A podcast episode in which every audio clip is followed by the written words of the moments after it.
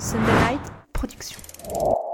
Vous vous demandez si ça vaut le coup de regarder Tchernobyl, la série HBO diffusée sur M6 il y a quelques semaines, ou au contraire vous l'avez vu et souhaitez en connaître les coulisses, les petites infos qui font mouche pour votre prochain dîner entre amis, eh bien restez avec nous, on va tout vous dire et à la fin, durant le cliffhanger, vous connaîtrez notre verdict, faut-il regarder Tchernobyl?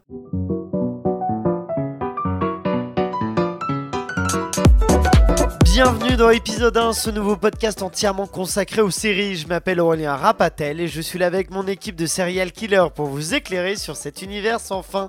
Que vous soyez un grand fan de séries ou au contraire un amateur, que vous souhaitiez tout savoir sur leurs coulisses ou que vous n'ayez tout simplement pas le temps de tout regarder, eh bien ce podcast est fait pour vous. On va décortiquer les séries, les analyser, vous donner nos avis précis. Vous ressortirez de ce podcast en étant un véritable expert. Peut-être aussi expert que nos serial killers qui m'accompagnent et que je vous présente tout de suite. La première serial killeuse est une productrice qui parfois a des goûts sur les séries très étranges. On se demande si elle n'avait pas né près de Tchernobyl, c'est Elsa Morel. Je suis plus radioactif que le nucléaire. Yes. Ça commence. Ça commence bien. Elle pleure. Elle pleure du sang. Nous retrouvons, nous retrouvons une serial killeuse attachée de presse qui serait en fait un agent secret du Bureau des légendes infiltré dans le podcast pour extirper des informations de la dangereuse Elsa Morel. C'était Emma Salvarelli. Ça devait rester un secret, donc tu serais un très mauvais agent secret d'ailleurs. hein. permis- Ah, moi je ne suis pas agent secret, moi Ouais, je dévoile, moi je suis une balance. D'ailleurs, elle s'est rapprochée de moi, elle crache du sang maintenant. Je suis la poucave de clap, de clap d'épisode 1. Oh là là. Je confonds les podcasts. Et finalement, voici un serial killer qui, tel Dexter, le jour était un producteur artistique de télévision, la nuit et, euh, et- non, le jour, il était producteur artistique de télévision. Ah, était technique celle-là. Un producteur artistique de télévision le jour et la nuit, un tueur en série d'agents secrets qui en fait serait un agent double. Gare à toi, Emma, c'est Florian Guillaume. Bonjour tout le monde. T'in- T'inquiète pas, je vais rester tranquille. Tout- tout va bien se passer. T'inquiète pas. Bon, aujourd'hui, c'est donc la série. Très bonne humeur. Très bonne humeur. C'est donc la série Tchernobyl diffusée sur OCS et il y a quelques semaines sur M6 que nous allons décrypter. Mais je sais que vous êtes tous impatients de nous donner plein d'infos dessus. Mais avant ça, on va se faire un petit tour de la- de l'actualité des séries à travers le monde. Vous savez que tout va très vite. Alors, annulation, casting, tournage, info exclusive, vous allez tout savoir. Grâce à Emma Salvarelli qui va présenter le journal des séries que l'on surnomme Lunagi News. Est une sorte d'état de totale conscience des choses. Pour commencer, nous allons parler de notre beau pays, la France. Le 14 jui- juin dernier, Prime Video lançait une grande pompe sa nouvelle production française intitulée Mixte. Une plongée dans un lycée en 1963 qui entrait dans une ère nouvelle en accueillant des filles aux côtés des élèves masculins. Si la première saison, saison a été divisée en deux parties de quatre épisodes, la deuxième partie est sortie depuis le 21 juin. Du changement avait été annoncé par les comédiens, à commencer par Meyer Choran. Je le cite, il y aura moins de légèreté, il y a une espèce de prise de maturité. Le tournage a été scindé en deux parties avec deux équipes et deux réalisateurs. Ça a créé littéralement deux univers. Restons un peu ici avec la prochaine série originale française de Netflix, intitulée Wonder Man, qui reviendra sur le parcours du célèbre homme d'affaires Bernard Tapie. C'est Laurent Lafitte qui incarnera l'ancien ministre, qui est aussi un chanteur, acteur, homme d'affaires, ministre, président du club de football.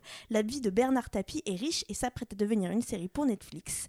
La série entrera en tournage dès le mois de mars 2022 et il retracera une vingtaine d'années de la vie de Bernard Tapie depuis ses débuts dans la vie professionnelle dans les années 60. Je quitte la France pour un petit voyage en Espagne. Je pars ce week-end à Barcelone, donc je me suis dit que j'allais vous emmener avec moi. Plus particulièrement à Madrid avec la saison 4 de Elite. Nous retrouvons alors Samuel, Guzman, Cayetana, Ender et Omar pour une nouvelle saison avec, avec de nouveaux mystères. Enfin, pas si nouveau que ça parce que je trouve personnellement que cette quatrième saison ressemble aux trois premières. Je ne vous ai jamais parlé d'annulation dans Saisonagi News et c'est pour ça que je vais commencer aujourd'hui. Euh, en effet, la sitcom de Jamie Foxx Arrête papa, tu me fais honte, inspirée de sa relation avec sa fille, n'aura pas de deuxième saison car elle n'a apparemment pas trouvé son public. Netflix vient d'annuler euh, après une saison et euh, je peux vous dire tout de suite que de toute façon, il n'y a pas besoin de s'inquiéter pour Jamie Foxx. Il doit incarner Mike Tyson dans une série produite par Martin Scorsese et il a également un contrat avec Netflix. Faudrait- Martin, moi je dis jeudi à la Martin. France. Scorseuse. Martin Scorsese. C'est sympa, ok Je dis à la française. On est en France ici. Donc, comme je disais, il a aussi un contrat lié avec Netflix qui reprendra deux films à venir qui s'appelleront The Clone Tyrant et Day Shift. Ah, là, tu l'as pas dit à la française. Ah bah étonnant. Merci pour toutes ces informations. Est-ce que vous voulez réagir sur quelques informations, Elsa? Bah, Laurent Lafitte en Bernard Tapie, j'ai hâte de voir ça parce que je trouve que Laurent Lafitte, c'est un bon acteur qui sait un peu être caméléon. Et du coup, bah, Bernard Tapie, Tapie, Tapie, moi. Tapie, Puis, Puis- rien de ça. c'est un personnage intéressant, donc hâte de voir ça. Florian, tu vas réagir? Ouais, sur la série avec Jamie Foxx, parce qu'on va, on va révéler un peu les coulisses du podcast. Moi, j'avais proposé qu'on traite euh, l'épisode 1 de cette série. euh, euh, Arrête papa, tu me fais honte. Je sais plus quel est le, le nom euh, anglais, mais c'est une traduction assez Stop littérale. baby, you are making me honte. C'est pas ça. Ashamed, C'est pas ça, spoiler, c'est pas ça. Euh, et donc j'ai regardé quand même le- le- l'épisode 1 parce que ça me manque depuis l'arrêt d'Hawaii Met sur Mother. J'ai plus de, de sitcom, de séries comme ça un peu chouchou que je regarde et qui est, qui est cool et pas prise de tête et tout, j'en ai plus. Euh, j'ai regardé et c'est vraiment très mauvais. C'est vraiment très mauvais. Et d'ailleurs, je crois que je vous l'ai pas dit parce que je voulais pas, je voulais pas euh, reconnaître que j'avais eu tort et que vous aviez raison, qu'il fallait pas le faire. Mon C'est dieu vraiment très très Tu très reconnais mauvais. tes torts en direct et ça, Ouais. c'est c'est tout C'est à fait c'est un louable. bel homme. louable. Moi, j'aimerais bien signaler qu'il y a une série qui s'appelle Mixte, dont tu as parlé, une série peut-être qu'on a entendue dans un précédent blind test, que vous avez pris beaucoup de temps à reconnaître. hein. Je crois que les auditeurs ont eu un peu honte de, vos- de votre performance au dernier blind test. C'est mais bon. des experts Oui. pas Vous- si experts que ça. Vous allez pouvoir vous reprendre aujourd'hui avec un nouveau blind test. Mais il est maintenant l'heure de rentrer dans le vif du sujet avec notre analyse et critique de Tchernobyl. Il est donc l'heure de passer. Et c'est Florian Guillot qui va entrer en premier dans la centrale nucléaire en nous parlant des origines de la série. Alors la série débute avec l'explosion du réacteur nucléaire de Tchernobyl et s'ensuit ensuite tout ce qui en découle pour gérer la catastrophe de- des tout premiers instants, minute par minute, jusqu'aux conséquences à plus long terme dans les épisodes suivants. Alors si on parle des origines, mon défi aujourd'hui, ça va être d'essayer de vous expliquer comment cette explosion a pu avoir lieu sans que vous n'ayez un diplôme d'ingénieur en physique et sans être trop long ni trop chiant. C'est parti. Bon courage. Tout d'abord, il faut bien comprendre ce que c'est une explosion. J'ai un peu mon ton de Jamie Gourmand. C'est ça Tout d'abord, il faut bien comprendre ce que c'est une explosion. Contrairement à ce que laissent penser les films d'action, une explosion, c'est pas forcément une boule de feu qui propage des débris et du feu. Une explosion, c'est avant tout un contenant fermé, ça peut être une cocotte minute, mais un réacteur nucléaire, c'est pareil, qui cède d'un coup face à une pression trop forte. Ça arrive quand un liquide est vaporisé d'un coup, car le gaz prend beaucoup plus de place que le liquide. Donc le liquide trouve une nouvelle place en s'éjectant, en se vaporisant. Par exemple, lorsqu'on fait bouillir de l'eau, la vapeur se forme et monte en pression faute de pouvoir s'échapper. À un certain moment, le contenant cède, c'est l'explosion. Le principe des réacteurs nucléaires maintenant, c'est de faire chauffer de l'eau avec un combustible nucléaire pour la transformer en vapeur. L'eau est acheminée à une turbine et va la faire tourner, ce qui permet de produire de l'électricité. La vapeur est ensuite refroidie et elle redevient de l'eau qui est réutilisée. Toute la difficulté, c'est de maîtriser la production de vapeur. Si on chauffe trop l'eau, on produira trop de vapeur et si on ne la libère pas, le système finira par céder quelque part. Maintenant qu'on sait ce que c'est une explosion et un réacteur nucléaire, voyons l'addition des deux, l'accident. Comme souvent avec un accident, pour Tchernobyl, il n'y a pas qu'une seule raison, mais plusieurs facteurs qui, mis bout à bout, ont conduit à la catastrophe. Ici, l'accident s'est produit alors que les ingénieurs voulaient conduire un test. Le test consistait à prouver que l'installation était parfaitement sûre en cas de coupure de courant. Pour pallier les coupures de courant, toutes les centrales disposent d'énormes groupes électrogènes qu'on appelle les diesels. Problème, leur démarrage prend quelques dizaines de secondes. Le test, justement, consistait à montrer que l'électricité encore produite par les turbines peut servir à faire fonctionner les pompes à eau jusqu'au démarrage des diesels. Mais les ingénieurs se sont montrés incapables de contrôler ce réacteur à ce moment-là. Alors si je vous raconte tout ça, c'est pour vous donner la vérité de ce qui s'est passé, car c'est aussi un des thèmes centraux de la série, la vérité. Le créateur Craig Messin a commencé à sérieusement envisager d'écrire cette série quand il a décidé qu'il allait écrire quelque chose qui dirait comment nous luttons actuellement dans une guerre mondiale contre la vérité? Quand il a fait la série, sortie à l'été 2019, Donald Trump était toujours président des États-Unis. Le créateur et son équipe ont fait l'expérience, aux États-Unis, d'un phénomène qu'ils pensaient autrefois réservé à des endroits comme l'Union soviétique, une déconnexion par rapport à la vérité, l'émergence d'un culte de la personnalité et une dévalorisation des experts qui ne vont pas dans le sens des discours officiels. Et ça, c'est très nouveau et déstabilisant pour les Américains. Ce que le créateur Craig Messin a voulu faire comprendre aux gens, c'est que peu importe ce que nous voulons croire, peu importe l'histoire que nous racontons par rapport au monde, la vérité est la vérité. Si vous organisez votre vie en fonction d'une liste de choses qu'un parti politique vous demande de croire, ou d'une personne qui vous affirme qu'elle va venir vous sauver, vous vous déconnectez de la vérité, et il y a un prix à payer. C'est ça le message du créateur de cette série de Tchernobyl. Pour finir, Rappelons-nous que nous vivons sur une planète en danger, et les scientifiques nous mettent en garde de la même manière qu'ils avaient mis en garde contre les, dangers des réacteurs RBMK soviétiques dans les années 70. Les autorités choisissent d'écouter ou de ne pas écouter. Les gens choisissent d'écouter ou de ne pas écouter, mais la vérité s'en fiche. Le monde s'en fiche, le thermomètre s'en fiche, et le réacteur RBMK s'en fichait aussi. Ils se fichaient de ce qu'ils avaient décidé de faire ce soir-là, ils se fichaient du secret d'État, le réacteur s'en fichait. Et c'est le problème auquel on doit faire face aujourd'hui. Nous sommes en train de faire comme si nous étions supérieurs aux faits, mais nous ne le sommes pas.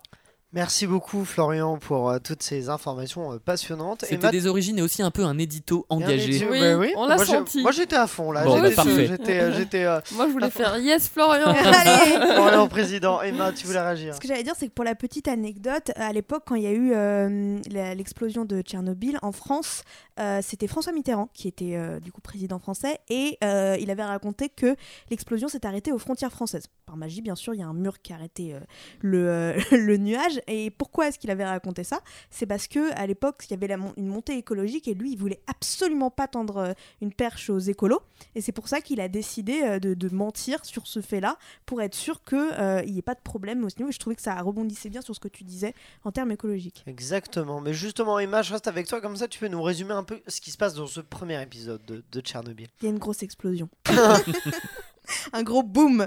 Euh, plus sérieusement, c'est une mise en abîme de euh, ce qui s'est passé le jour où justement euh, la, base nucléaire a explosé à Tchernobyl. Et qu'est-ce qui s'est passé, comment les autorités ont géré ça? Et comment aussi les, les, villes voisines ont vécu cette explosion? Très bien, Elsa, est-ce que est-ce que c'est pas un peu morbide de faire une série sur est-ce qu'on surfe pas un peu sur du morbide en faisant une série Alors sur moi, je ne pense pas parce que bah contrairement au serpent, cette série, je l'ai pas trouvée voyeuriste. Tu penses à la série Le Serpent, de Netflix euh, sur, lequel, sur laquelle nous avons fait un épisode. Parce que comme le disait Florian, le but c'est de montrer la vérité. Dans ce premier épisode, tu vois tout de suite que la vérité est déchue. non, je sais pas comment dire. Déchue Non, mais... Euh, caché euh, ouais, caché voilà. Malmené et, malmené. et tu vois tout de suite qu'ils que personne enfin les, les, dirigeants ne croient pas ce que disent les employés. Ils disent bah non c'est pas possible tu délires euh, ça a pas explosé en fait etc donc euh, donc moi je ne pense pas que ça soit morbide parce que ça c'est vraiment un propos intéressant. Florian. Moi, je suis complètement d'accord avec Elsa. Je trouve que si on peut faire des séries sur des, des tueurs en série comme euh, Charles Sobrage ou d'autres choses abominables, on peut très bien euh, expliquer un fait historique qui est un des événements majeurs du XXe siècle. Euh, et je, suis entièrement d'accord. Je trouve pas que ce soit ni voyeuriste ni morbide et que c'est ils essayent de le raconter avec la plus grande rigueur documentaire. Peut-être qu'on pourra reparler de ça. Est-ce que c'est bien mm. fait ou pas Mais en tout cas, on est dans une époque où on adore le, on adore raconter des, des, des, faits historiques. Euh, et, avoir cette technologie d'aujourd'hui du 21e siècle pour raconter des choses du passé. Et je trouve que ce serait dommage de s'en passer. Emma Moi, en plus, ce que je trouve euh, important, c'est en termes de culture générale, c'est important. Il y a des gens qui n'ont pas accès, euh, il y a des gens qui n'aiment pas lire, il y a des gens qui ne savent pas lire, c'est des choses. Et pouvoir partager de la culture comme ça et des événements historiques aussi importants de manière plus simple et plus accessible, je trouve que c'est une bonne chose. On ne devrait pas s'en priver et c'est quelque chose qui a existé, donc déjà, faut pas, c'est pas à nier et il faut le mettre en avant parce que ça a été un grand tournant dans l'histoire. Ce que je trouve intéressant, c'est que moi, je suis né en 97, voilà, je raconte un peu ma vie, mais euh, en gros, Tchernobyl, pour moi, c'était un mythe. Et de voir la série. Non, mais. Ça, c'était une Je comprends ce qu'elle veut dire. moi aussi. Un mythe, dans le sens où euh, ça, je savais que ça avait existé, mais je n'ai jamais vécu les conséquences, vu que j'étais pas née. Et là, je vois vraiment ce qui s'est passé, et du coup, je me suis dit, ah ouais, c'est quand même énorme. Ça a permis de, oui, de, de, prendre conscience vraiment prendre conscience, exactement. Des, des, enjeux de, de ce qui s'est passé. Est-ce que ce premier épisode, il est bien écrit ou pas? Elsa, ouais, convaincue euh, Oui, moi j'ai trouvé parce qu'en fait, il met bien en avant tous les personnages qui vont être engagés euh, vers la centrale nucléaire, donc les pompiers, les infirmiers, euh, les, les, travailleurs de la centrale. Et vraiment, on monte tous les corps de métier et, pour, et ça se mélange pas en fait, c'est bien équilibré. Emma, oui, Je trouve qu'il ouais, y a une jolie énergie. On, y a, y a on slalome bien entre les, entre les différents rôles. Entre, ça permet une bonne mise en abîme de chaque partie qui est impactée par cette explosion. Florian, tu es d'accord Oui, je suis avec, d'accord. euh, Je suis d'accord aussi. Je trouve les dialogues très très réussis. Euh, c'est très bien écrit pour moi dans le sens où j'ai trouvé ça insupportable, Euh, notamment le moment où Diaklof, le- le- l'ingénieur en chef, refuse de, de- de prendre la mesure des choses, refuse de comprendre ce qui a pu se passer, Mm. refuse de croire des gens qui ont vu à sa place euh, le, le réacteur, le cœur du réacteur éventré et à l'air libre. Et si ça m'a provoqué cette émotion entre guillemets, c'est que vraiment c'est très bien retranscrit, bien Mm. écrit, le rythme est bon. Euh, c'est vraiment une réussite Mm. de ce point de vue-là. Et qu'est-ce qui marche le moins dans ce premier épisode selon Rien. vous Rien. Ah ouais. Oh là, bah dis donc Ah on est unanime, c'est marrant. Non, Il y a mais un tsunami bah, de rien là. Je pense que c'est compliqué dans une série historique de dire que quelque chose ne marche pas, si je peux dire ça. Surtout quand c'est des faits historiques aussi précis et euh, qui a impacté autant de monde. On parlait par exemple du serpent qui a moins laissé... euh, on était moins unanime sur cette série parce qu'il y a plus de l'aspect fiction que du réalisme. Ici, c'est tellement réalisme que je trouve que c'est compliqué de remettre quelque chose en question, de dire euh, ça, euh, ça c'est pas bien ou ça c'est ça c'est moins bien. Florian. Euh, La seule petite chose que je pourrais trouver à la série de manière générale, pas que, su- pas que sur l'épisode 1, mais c'est vraiment minime et, euh, et- et d'ailleurs je, m'en fiche un peu, c'est que c'est un point de vue américain sur les choses. C'est un point de vue américain. De toute façon, il y a toujours officiellement des remises en cause des thèses de pourquoi l'explosion a eu lieu.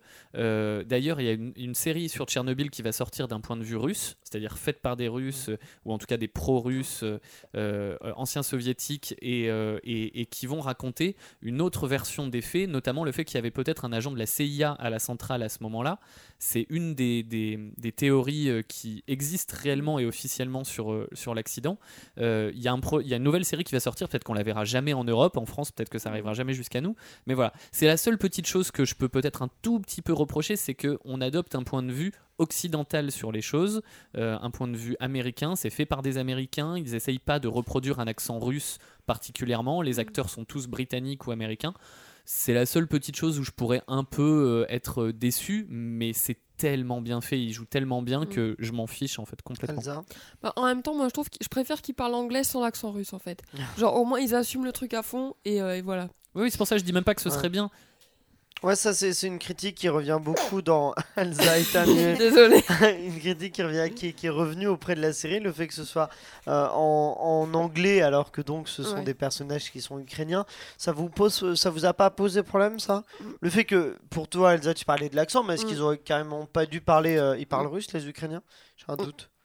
Oui, ukrainien. Je ne sais euh, pas. Bah, à l'époque, euh, bah, à l'époque ils parlaient. euh, Ça parle En tout cas, c'était l'URSS, oui, oui, donc c'était c'était. euh, euh, le soviétique. je parlais pas le soviétique, je pense ça, pas. ça n'existe pas, ça, Elsa.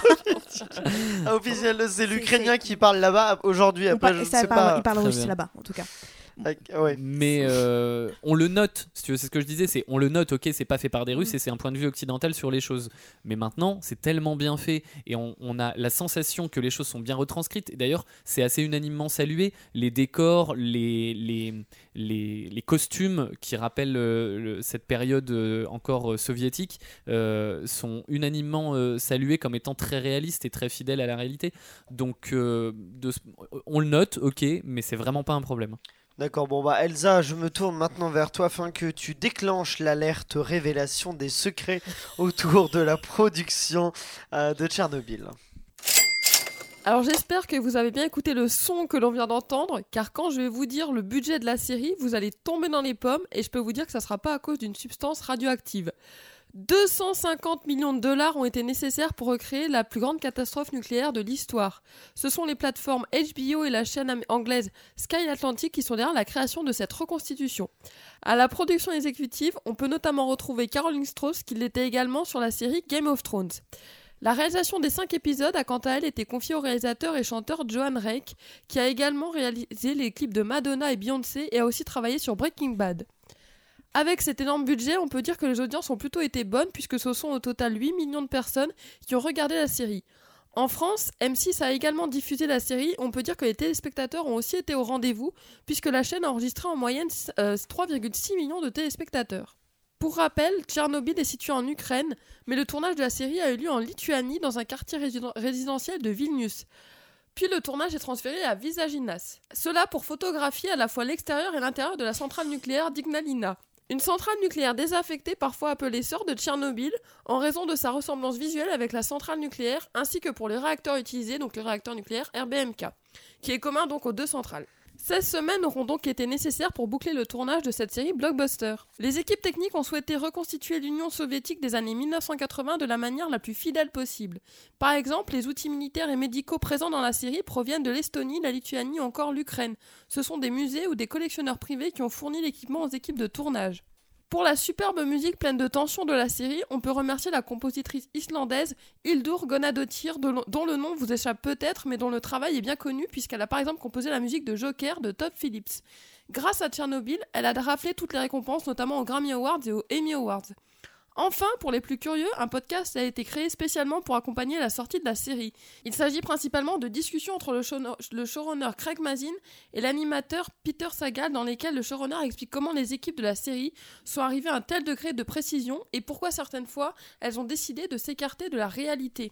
D'ailleurs, j'aimerais juste parler à la fin de la notion de licence artistique que j'ai retrouvée dans mes recherches, qui en fait est le fait pour un auteur qui part de faits réels de s'éloigner de la réalité pour pouvoir améliorer son œuvre, la rendre plus belle. Donc voilà, donc euh, en anglais ils ils appellent ça artistic license. Ben, merci beaucoup Elsa pour toutes ces informations sur, sur, sur, sur- cette série-là et la production de la série. Euh, déjà, première question, euh, Léa, t'as parti un petit peu. Mm. Est-ce que la série est bien mise en scène ou pas? On a parlé de l'écriture et maintenant la mise en scène, Florian. magnifiquement bien. C'est la part, c'est c'est ce que j'ai le plus aimé dans cette série, c'est la mise en scène. Je trouve que c'est incroyable. Euh, Il y a des, pour reparler de l'épisode 1, il y a des, des, des passages au ralenti euh, à la fin quand on, quand on voit ce fameux pont de la mort où d'ailleurs les Russes euh, contestent le fait que ça ait existé. C'est euh, le fait que des gens aient regardé sur ce pont la centrale et, le, et les lueurs, un peu comme euh, des lueurs d'aurore boréale, des gens qui regardaient pour la beauté des lueurs qu'on pouvait apercevoir. Ça s'appelle le pont de la mort, ce, truc-là, et c'est remis en cause comme un fait historique par les Russes. Et ben sur ce moment-là, sur cette scène-là, on voit des enfants qui jouent, on voit le papa qui prend son bébé, qui lui fait un bisou, des, des scènes tout à fait quotidiennes et normales, filmées au ralenti, sans que ce soit euh, grossier ni euh, tire-larme, mais nous on comprend ce qui va se passer ensuite parce qu'on connaît l'histoire d'un point de vue historique. J'ai trouvé ça vraiment incroyable. Il y a plein de scènes muettes, que ce soit dans l'épisode 1 ou dans les épisodes suivants. Euh, quand je dis muette, c'est avec de la musique évidemment, mais sans dialogue, euh, qui sont magistrales. Euh, les effets spéciaux sont très bien faits. Par exemple, la fin de cet épisode 1, le plan où on a juste les pieds des gens qui s'en vont et on a le- le- l'oiseau qui tombe parce qu'il est mort, enfin qu'il suffoque et qui- et qu'il meurt. C'est un, un des plans qui est hyper fort de cet épisode 1 alors que ça se passe pas dans la centrale.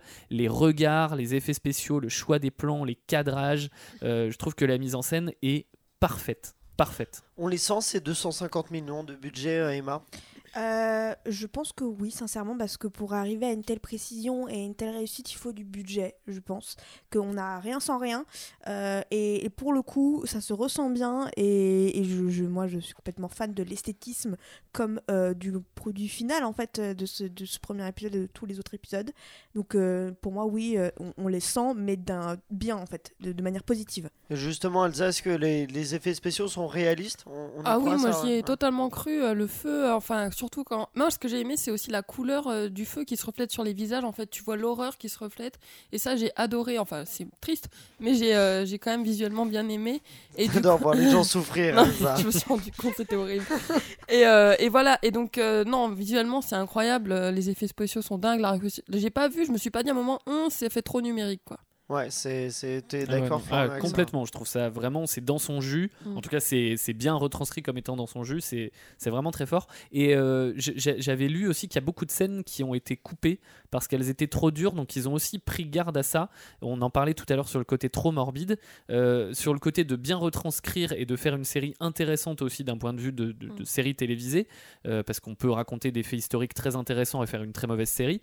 Euh, donc ça c'est bien fait et en plus de ça ils ont pris garde à ne pas à ne pas être trop dur pour le téléspectateur pour que ça reste regardable ou pour ne pas euh, justement choquer et détourner le regard.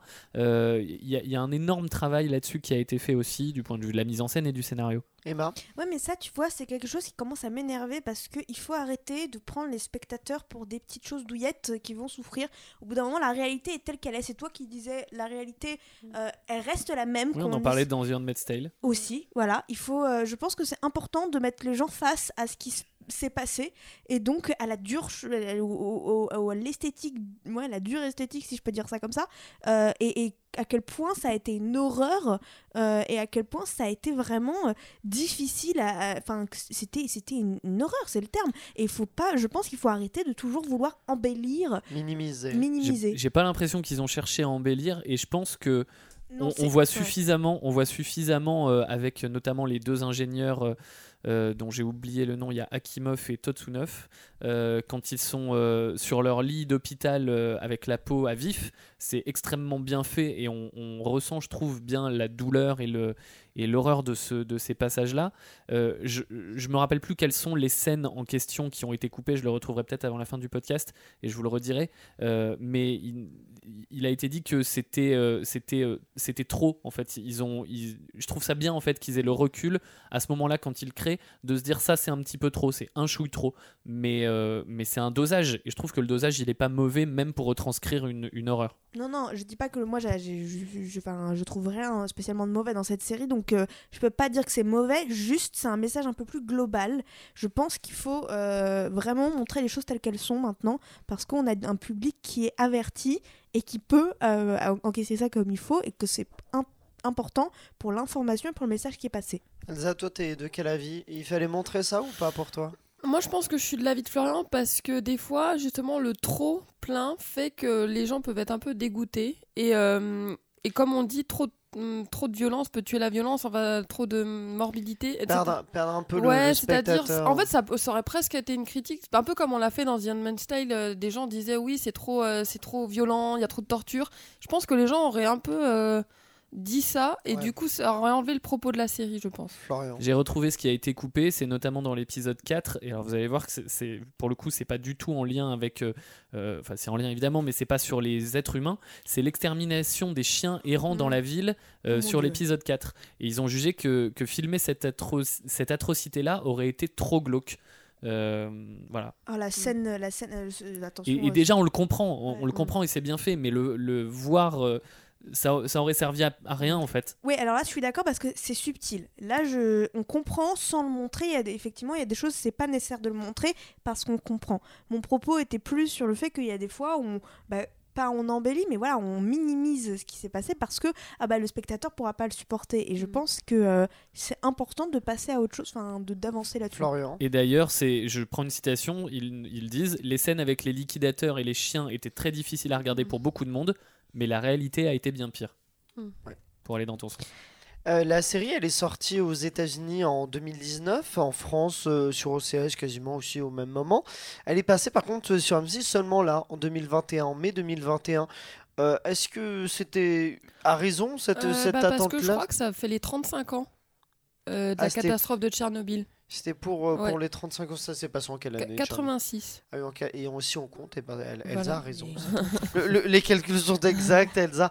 Oui, donc c'était à cette occasion-là. Mais du coup, est-ce que vous êtes surpris? Est-ce que euh, c'est, est-ce qu'ils auraient dû la sortir plus tôt quand même à sa diffusion, les chaînes de télé françaises, ou est-ce que euh, Elsa Moi, ce qui me surprend, j'avoue, c'est de voir ça sur M6. de télé oui ça, les chaînes Ouais. de télé en clair, parce qu'évidemment c'est passé sur OCS qui ont Voilà, aussi des chaînes ça. encryptées, mais Ce euh, qui est plutôt un bon mouvement de la part d'M6. Et euh, c'est- culotté, tu vois. et ça a bien marché, Ouais, hein, a parce que la, première soirée, elle a fait, ils ont fait 4 millions de, de, de Ouais, 3,5 téléspectateurs. et euh, 3,7.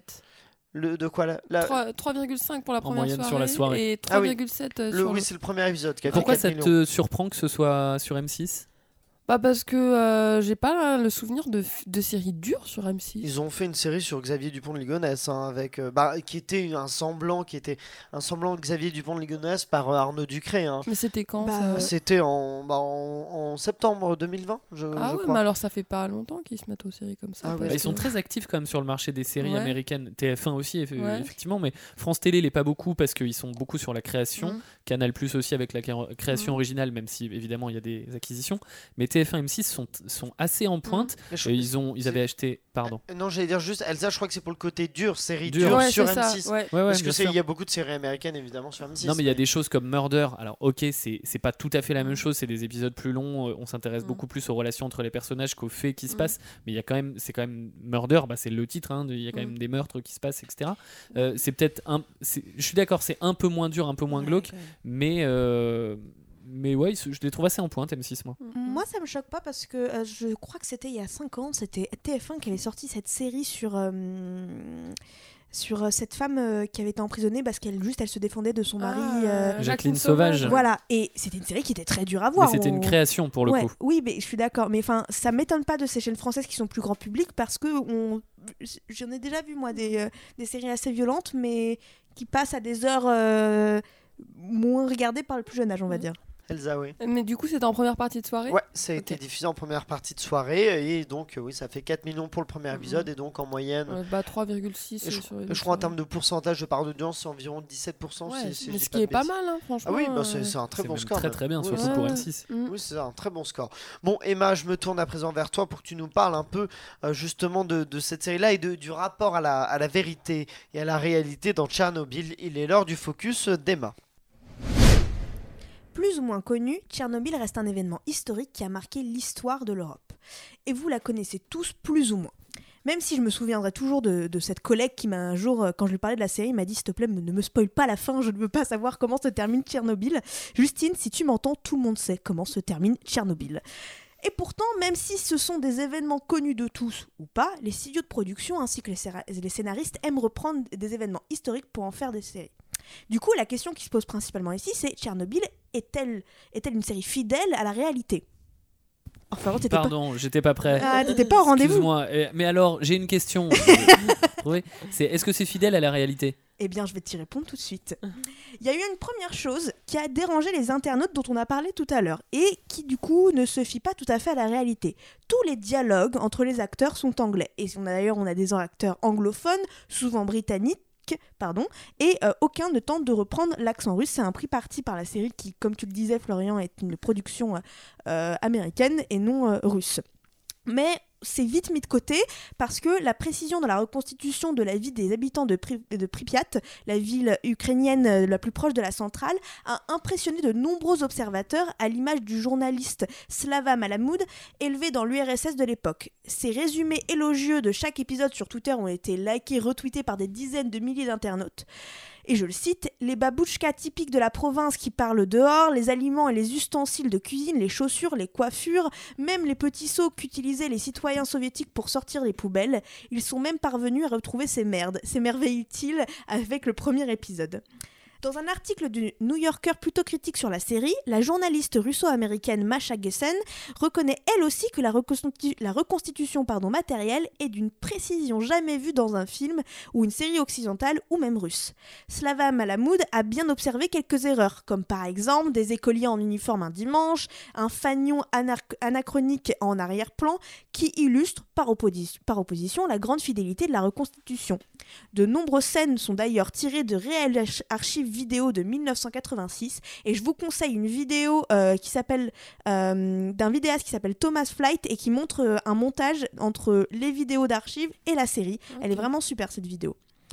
Si nous nous attardons sur les personnages, deux des trois principaux de la série, l'apparatchik Boris Tcherbina et le scientifique Valéry Legasov, sont authentiques, tout comme de nombreux personnages secondaires. Cependant, l'histoire de Li, euh, Lyumdila euh, Ignatenko, j'essaie de prononcer, c'est des prénoms, C'est fort, très fort. Lyudmila, je crois. Lyudmila Ignatenko. Yes. Ouais. Merci, on a un pro euh, non russe, donc il faut se fier à lui. Et de son mari pompier Vassili, qui incarne les habitants de Pripyat, est tiré du témoignage euh, livré par celle-ci dans La Supplication.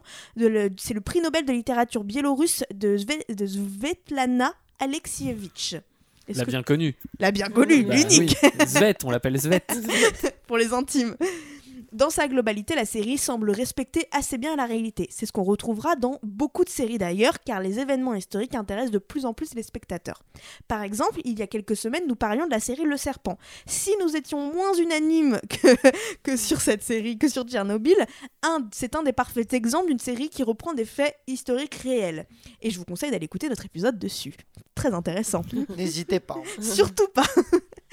On vous a parlé à plusieurs reprises d'ailleurs dans les Unagi News de la série The Crown, qui est aussi un exemple, un très bon exemple même de faits historiques, euh, qui font une série incroyable. À travers The Crown, on nous représente la vie de la reine Elisabeth II, jouée par, par Claire Foy, et on assiste au grand moment de son règne. Chaque saison raconte une décennie du règne de la souveraine euh, britannique, Et en fait, ce qui rend cette série intéressante, c'est qu'elle nous permet de mieux comprendre les dessous de la souveraineté britannique, et c'est ce que je trouve qu'on retrouve avec, euh, par exemple, euh, Tchernobyl, parce que ça nous permet de voir l'envers du décor, qu'est-ce qui s'est passé, qui a géré ça, qu'est-ce qu'on ne sait pas, et qu'est-ce qu'on nous a caché?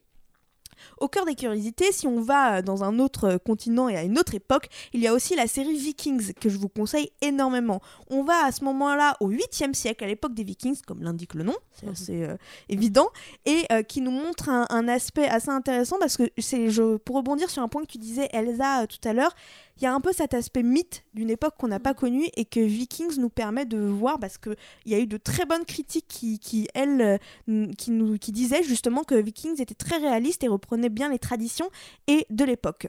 C'est ce que je trouve aujourd'hui très intéressant avec les séries historiques, c'est que ça nous permet vraiment de distribuer de la culture à des personnes qui n'en auraient pas forcément l'opportunité. On augmente la culture générale, pardon, à toutes les échelles. Et ceux, par exemple, qui n'aiment pas lire, qui n'ont pas la possibilité de lire autant qu'ils veulent, ils peuvent se cultiver à leur niveau. C'est pour ça euh, que je pense que c'est hyper intéressant de donner vie à des séries aussi, euh, aussi réalistes. Bah, merci beaucoup Emma pour euh, toutes ces informations. Déjà, première euh, est-ce que ce mélange justement entre fiction et réalité dans Tchernobyl, il est bien géré, Florian? Oui, je trouve, euh, à part ce que disait euh, euh, Emma sur le fait que certains personnages sont des inventions, il y a, assez peu de, fiction. Il y a un autre personnage qui a une fiction, c'est Komyuk, la, hum, j'ai oublié son prénom, mais la- l'autre ingénie- ingénieure physicienne qui vient d'un autre centre un petit peu plus loin et qui vient aider Legasov et qui va plus tard euh, aller rendre visite aux, deux ingénieurs dans, dans l'hôpital pour comprendre ce qui s'est passé. Elle, c'est un personnage complètement inventé qui aide à la narration, qui aide à ce que la série se fasse bien. Donc, euh, moi, je trouve que c'est extrêmement bien dosé parce que quand on regarde, j'ai fait l'exercice, moi par exemple, il y a plein de choses que je savais pas sur Tchernobyl. Euh, j'ai regardé qui était Tcherbina. Parce que c'est un personnage qui a réellement existé. euh, en quelle année il est mort Parce que dans l'épisode 1, on lui dit euh, ben, il nous reste 5 ans à vivre de toute façon. Et j'ai regardé, et effectivement, il est mort en 91. euh, donc 5 ans après les faits. J'ai regardé ce genre de choses. Donc c'est une série qui dose bien parce que on arrive à trouver de vrais échos historiques. Et en même temps, on a assez de fiction pour que la série soit extrêmement intéressante et agréable à regarder. Emma, oui Moi, ce que j'ai trouvé très intéressant avec cette série, c'est qu'elle nous donne envie de nous documenter. C'est ce que, par exemple, tu disais, Florian, là. On va faire des recherches par nous-mêmes. Moi aussi, j'ai fait plein de recherches sur la série parce que ça m'intéressait et je voulais voir bah, justement quelle était la part de réalité, la part de fiction. Et c'est ce que c'est là où je trouve que, c'est que ça fait une bonne série parce que on, ça nous donne envie d'en apprendre plus et de faire des recherches. Elsa, oui. Mais d'ailleurs, euh, du coup, en me documentant, j'ai regardé un peu le nombre de morts et ils n'arrivent pas à se mettre d'accord sur le nombre de morts qu'il y a eu à cause de la catastrophe de Tchernobyl. Ce a- qui- Ce qui est incroyable parce qu'il y en a qui disent oui, il y a eu que 60 morts réels et l'OMS dit non, ça serait plutôt 4000. Enfin, il y a pas une. euh, ils n'arrivent pas C'est à comme le nombre s'accorder. de manifestants, ça c'est selon la police. Non mais c'est ça. C'est exactement ça. Donc, euh, donc c'est hyper intéressant. Et la deuxième chose, c'est que j'ai vu qui était hyper intéressante, c'est le fait que Tchernobyl, si tu veux y habiter de manière safe, ça sera dans 24 000 ans. Ah ouais Ouais. ah, bah, Ils le disent d'ailleurs dans la série, le, le personnage de Legasov, qui d'ailleurs est joué par Jared Harris, alors je le, je le place là, magnifique acteur que je kiffe, Mm. euh, que j'ai découvert avec The Crown quand il jouait George VI, le, le roi bègue, père de Elisabeth II, que je connaissais pas avant. Et pareil, j'ai fait des recherches parce que je le trouve tellement incroyable. Et j'ai vu qu'il avait une filmographie en fait longue comme le bras, donc honte à moi. Je, je l'ai découvert avec The Crown et je continue de le voir avec Tchernobyl. Euh, je le trouve absolument incroyable. Et le personnage de Legasov dit, euh, je ne sais plus à qui, mais dans un de ses dialogues, euh, je crois que c'est à Gorbatchev, il lui dit si vous, si vous voulez savoir à partir de quand ce sera fini, ce sera dans 24 000 ans, donc euh, ce sera pas dans cette vie. Ah, Je vous conseille une autre vidéo. euh, je sais pas si vous connaissez la chaîne YouTube Hit the Road. Euh, Jack? Ou rien à voir. Vanne Oh là musicale. là, oh là. Oh Florian, c'était bien tenté. Vas-y, dis-nous. En tout cas, la, la chaîne YouTube Hit the, Road, c'est euh, des deux jeunes euh, qui vont, euh, qui en général montent la Tour Eiffel par exemple à main nue. Mhm. Ils sont passés cinq jours à Tchernobyl et ils ont logé même euh, à Pripyat pour, pour du coup voir qui reste encore une ville très toxique. Et ils ont visité la pièce la plus toxique au monde, qui est l'endroit où sont réunis tous les vêtements des pompiers de l'époque. Donc je vous la conseille aussi, c'est hyper intéressant. Mais pourquoi faire ça? Euh, la Pourquoi curiosité. Bah, La curiosité pour crever, je comprends pas. le- Aussi. Je comprends pas le principe. D'accord. Et il y a aussi, euh, justement, on parlait des chiens tout à l'heure tués. Je crois que c'est Léa Camilleri qui, euh, sur sa chaîne YouTube, a fait un genre de documentaire où justement elle, euh, elle, elle va voir ce qui s'est passé pour ces animaux-là. Elle se rend, elle se rend sur, sur les lieux et c'est, très intéressant. Mais, quelle nouvelle, nouvelle question qu'est-ce, qui, qu'est-ce que vous avez appris sur Tchernobyl grâce à la série? Bah, tout. Ouais, tout. Moi Ouais. tout parce tout, que ouais. euh, à part euh, mes cours d'histoire géo, géo pardon un petit peu lointain car je suis un vieillard voilà je le dis moi-même Oh, tu non mais je le dis moi-même comme ça au moins il n'y a pas de problème Euh, à part mes cours lointains sur euh, la guerre froide la fin de la fin de cette époque euh, soviétique et tout moi je n'en connaissais rien de Tchernobyl. Et je comprends ce que disait tout à l'heure euh, Elsa sur le fait que ça nous paraît très lointain voire n'avoir jamais existé c'est comme c'est comme quand on parle des Égyptiens ou du fait que la- leur civilisation s'est éteinte. Pour nous ça veut rien dire. Ça nous parle pas. C'est c'est c'est pas concret. Donc là ça a rendu les choses concrètes. Par exemple Fukushima c'est beaucoup plus concret pour nous Mm. pour les gens de notre Mm, mm. génération. On comprend ce qui s'est passé on en a entendu parler etc donc ça m'a un peu tout appris euh, les causes les conséquences les acteurs euh, euh, quand je dis les acteurs c'est politiquement les, les gens de l'époque euh, ça m'a ça m'a tout appris cette série Et toi, Elsa, que- pour toi, quelle est la recette d'une bonne série inspirée d'une histoire vraie? Bah, les émotions de l'époque euh, qu'elle transmet, en fait. Il faut vraiment que ça soit euh, réaliste et fidèle à ce que les gens ont ressenti euh, à l'époque de la catastrophe. Pour moi, c'est le but de la série et c'est pour ça que ça fait une série réussie là-dessus et une série sur les faits réels. Vous êtes d'accord avec ça, Florian et Emma? Ouais, ouais, ouais, je, je suis assez d'accord. Et euh, le fait que euh, si on n'a pas une rigueur euh, documentaire, comme parfois c'est le cas, qu'on arrive à, à, à- à assez, à assez expliquer la vérité des, de ce qui s'est passé avec une certaine dose de romance dans le sens euh, de, de fiction, pour que ça reste agréable à regarder et pas aride. Mais ça, c'est la licence artistique, justement. C'est... Emma Moi, c'est les détails qui font euh, une, bonne, euh, une bonne série euh, historique. C'est ce qu'on parlait, le fait que bah, il disait euh, ouais, on a que 5 ans à vivre et qu'effectivement, il est mort 5 ans après. Que euh, bah, Elsa dise oui, si on veut aller vivre à Tchernobyl, ça sera dans 23 000 ans. Et que dans la série, bah, si vous voulez y aller vivre, c'est dans 24 000. Ce sont des détails qui font euh, toute la différence. Et les Il n'y a pas eu détails. 1000 ans encore entre Non, Ouais. mais, non, mais c'était- dégagé, hein, je- j'ai calculé, je- On vient de gagner Milan. les Non. calculs sont pas bons. Non, non, c'était euh, en grossissant, mais en tout cas, c'est les détails qui font la différence, je trouve, euh, et qui font qu'une série va être réaliste et va être bien aussi. Florian Euh, ce que j'aime dans cette série aussi, c'est qu'elle a une dimension philosophique hyper importante, et notamment cet épisode 1. Euh, en plus d'être historique, c'est qu'on regarde ça et on se dit euh, qu'est-ce que l'être humain est capable de, de- de faire pour vouloir passer pour des héros. Mm. Quand on voit ce, ce petit conseil local de petits Mm. politiciens véreux et tout, etc., qui essayent de, de, de, de- de tirer la couverture à eux pour passer pour des héros. Euh, quand on voit le personnage de Diaklov, on, on se dit mais même nous, si on était là, combien de temps est-ce qu'on mettrait avant de reconnaître qu'on peut avoir tort? Euh, que, c'est une possibilité. Tout ce qu'on se dit sur les grands événements comme le 11 septembre ou le tsunami euh, en Thaïlande, euh, ces jours où, tout a basculé en un claquement de doigts, c'est-à-dire que la veille on est rentré chez soi, tout allait bien, et, là il se passe ça.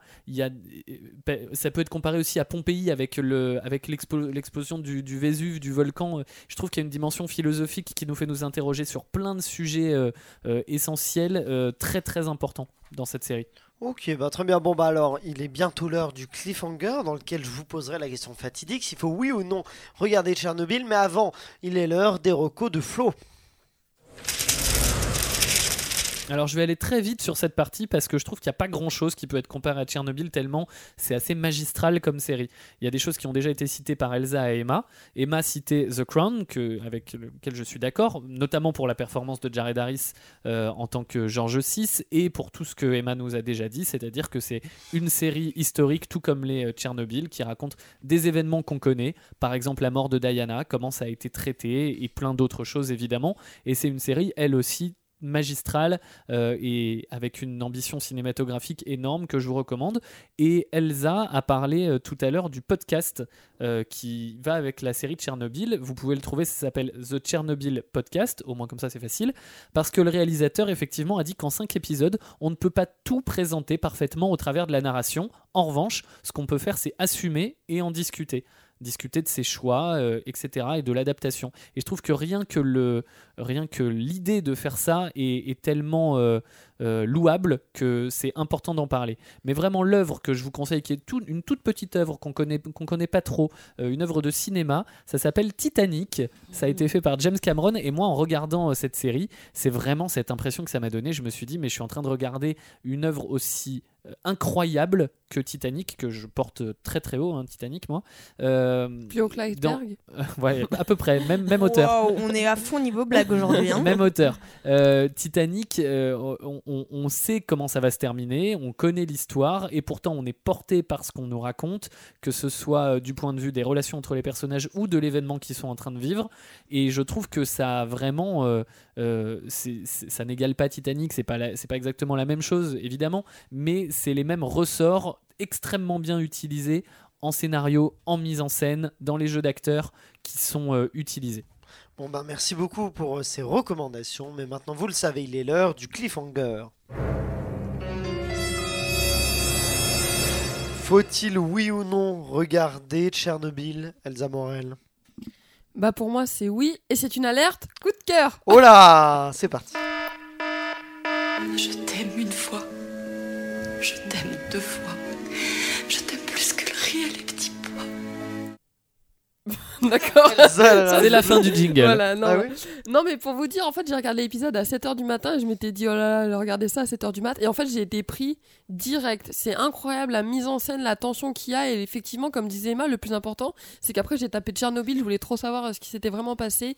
C'est hyper important. Et ça m'a rappelé qu'il y a encore des centrales nucléaires des bombes nucléaires qui existent. Et je trouve ça très grave. Voilà. C'est vrai. Non, mais- Et euh, un détail, Ah, C'est un danger qui pourrait effectivement se reproduire. Emma Eh bien, euh, alerte coup de cœur. Oh là Tu es. Tu resteras le plus grand amour de ma vie. Eh bien, euh, Fin d'une en jingle, fait, toi on aussi. était- Non, mais c'est moi, je suis tellement à fond dans ce jingle. Je pense que c'est Là, ça. les deux, c'est Despair. Ouais, euh, j'ai adoré cette série. J'adore cette story, cette story. Oui, cette série. J'en perds mes mots. Euh, franchement, que ce soit de sa mise en scène, sa photographie, les dialogues, tout, c'est comme dit si bien Florian, c'est magistral. Et euh, je vous la conseille à fond les ballons. Florian. Et ben moi je vais vous étonner, mais je- ça va être une alerte coup de cœur. Oh Oh là là là. Je t'aime une fois. Je t'aime deux fois. Là, c'est je t'aime trois fois à ce Ouais. niveau-là. Euh, ah, je voulais laisser une petite pause à la fin du jingle. Ah, désolé. que on aurait fait non, fini le jingle. Euh, ouais, exactement. Euh, non, mais bien sûr, Alerte Coup de cœur, c'est une, série magistrale, comme disait euh, Emma, euh, avec une ambition cinématographique, euh, que ce soit dans, dans son traitement, dans la mise en scène, dans le scénario. Elle est angoissante, elle est brillante dans tous ses aspects. Elle est ultra importante euh, par sa portée, la portée mondiale que ça a pu avoir, le fait que ça ait fait réagir les Russes qui vont faire aussi leur version, par la transmission que ça peut avoir aux générations. On l'a tous dit, ça nous a appris pratiquement tout sur cette histoire. Les acteurs sont extraordinaires, c'est vraiment une perfection de mini-série. Bon, moi, j'ose pas vous remettre une alerte coup de cœur, mais effectivement, c'est aussi une série que je vous conseille euh, chaudement pour son ambition de mise en scène, pour ce qu'elle raconte, pour le, le talent avec lequel c'est interprété, avec le talent artistique avec lequel c'est écrit, tout ça. Effectivement, bon, je suis. Vous avez quasiment tout dit, mais j'ai l'impression que c'est un coup de cœur unanime pour, euh, pour Tchernobyl et Emma. Oui, tu veux. Je sais pas si d'autres personnes l'ont vu en entier, euh, la série. Moi, je l'ai vu en entier. Et je sais pas pour vous, mais je suis restée à la fin en mode bah, c'est fini. Enfin, euh, je voulais une suite, sauf qu'il n'y a pas de suite à Tchernobyl. On va éviter de Non mais faire oui, un- mais, mais suite, ça hein, m'a si quand même possible. laissé dans, un, dans un- une émotion de manque d'informations. J'avais besoin de savoir plus de choses. De, de, de, de- voilà, j'étais restée sur, Hâte, ma, euh, sur ma fin, mais pas négativement. Hâte de voir Fukushima euh, Oui. bientôt. Ce sera la, la partie 2. Bon, euh, il est bah voilà, on a fait à peu près le tour. On a compris qu'on vous recommande très très chaudement de voir Tchernobyl, disponible en ce, moment- en ce moment sur OCS et vous vous, vous pouvez, oh je- j'en bégaye, vous pouvez nous donner votre avis sur Facebook, Instagram et Twitter avec le épisode 1 podcast. Mais restez avec nous car tout de suite, je vous propose un peu de se challenger pour terminer en beauté avec un blind test, un blind test musique de série remixé toujours pour Oh. pimenter un peu les choses des génériques que vous connaissez tous mais qui vont être un peu remixés. Et euh, la personne qui trouvera le qui aura le plus de points pourra choisir une série qu'on traitera dans un prochain épisode. Elsa c'était toi Tchernobyl cette Oui, fois-ci. c'était toi Bravo. qui, euh, qui Bravo, voulait découvrir Tchernobyl. Tu nous l'as fait ben, tu l'as fait découvrir à plusieurs. Moi j'avais déjà vu mais je crois que Emma et Florian l'ont découvert pour, pour l'occasion. Mais bon voilà. Il est temps donc de se mettre de se challenger avec le blind test. Et c'est ça le jingle. I accept that challenge. Challenge J'accepte. On se challenge avec un blind test, je l'ai dit, musique de série remixée pour l'occasion. Vous me dites G dès que vous pensez avoir le titre de la série. On y va, on commence avec celui-là.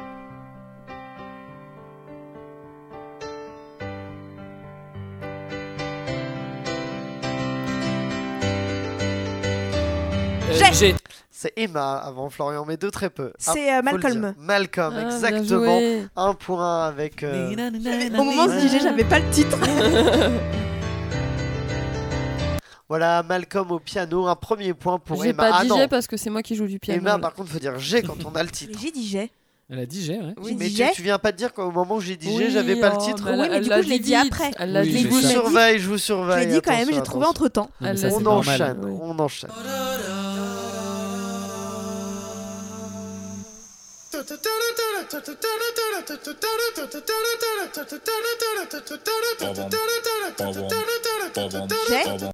Emma. Breaking Bad Non, pas Breaking Bad. Non, c'est pas comme ça Breaking Bad. Je remets.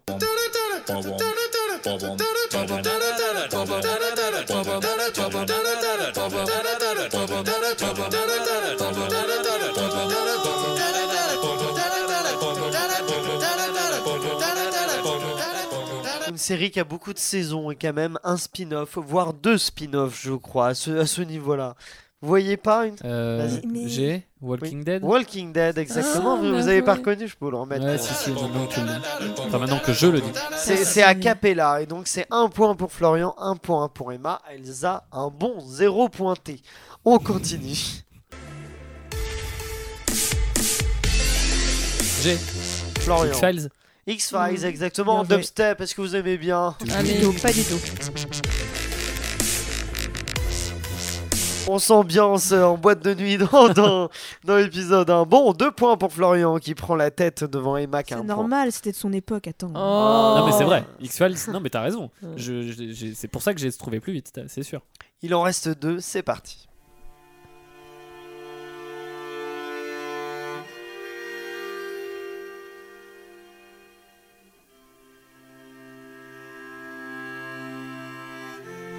Que ça réfléchit.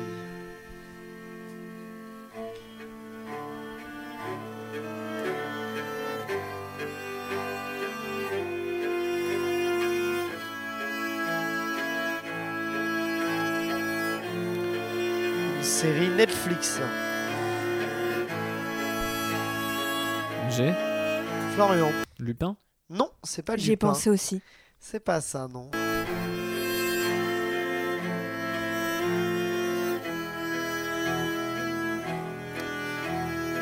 Série dont on a parlé.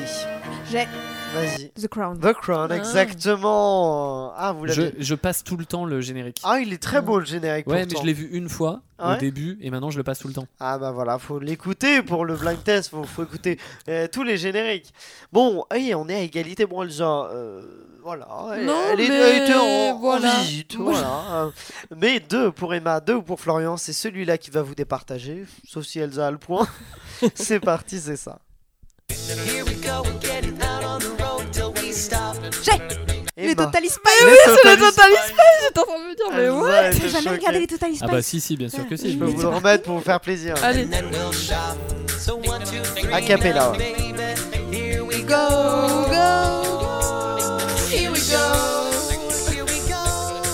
Voilà les Tu Total Spice qui... Bah, je- j'avoue que c'est assez lointain là dans mes souvenirs. Attends, est-ce que tu peux remettre l'original? Non. Oh. Euh, les Total Spice qui offrent la victoire à Emma, qui pourra choisir une série qu'on traitera dans un prochain Eh bien, les épisode. Total Spice. Les Total Spice, avec euh, grand plaisir.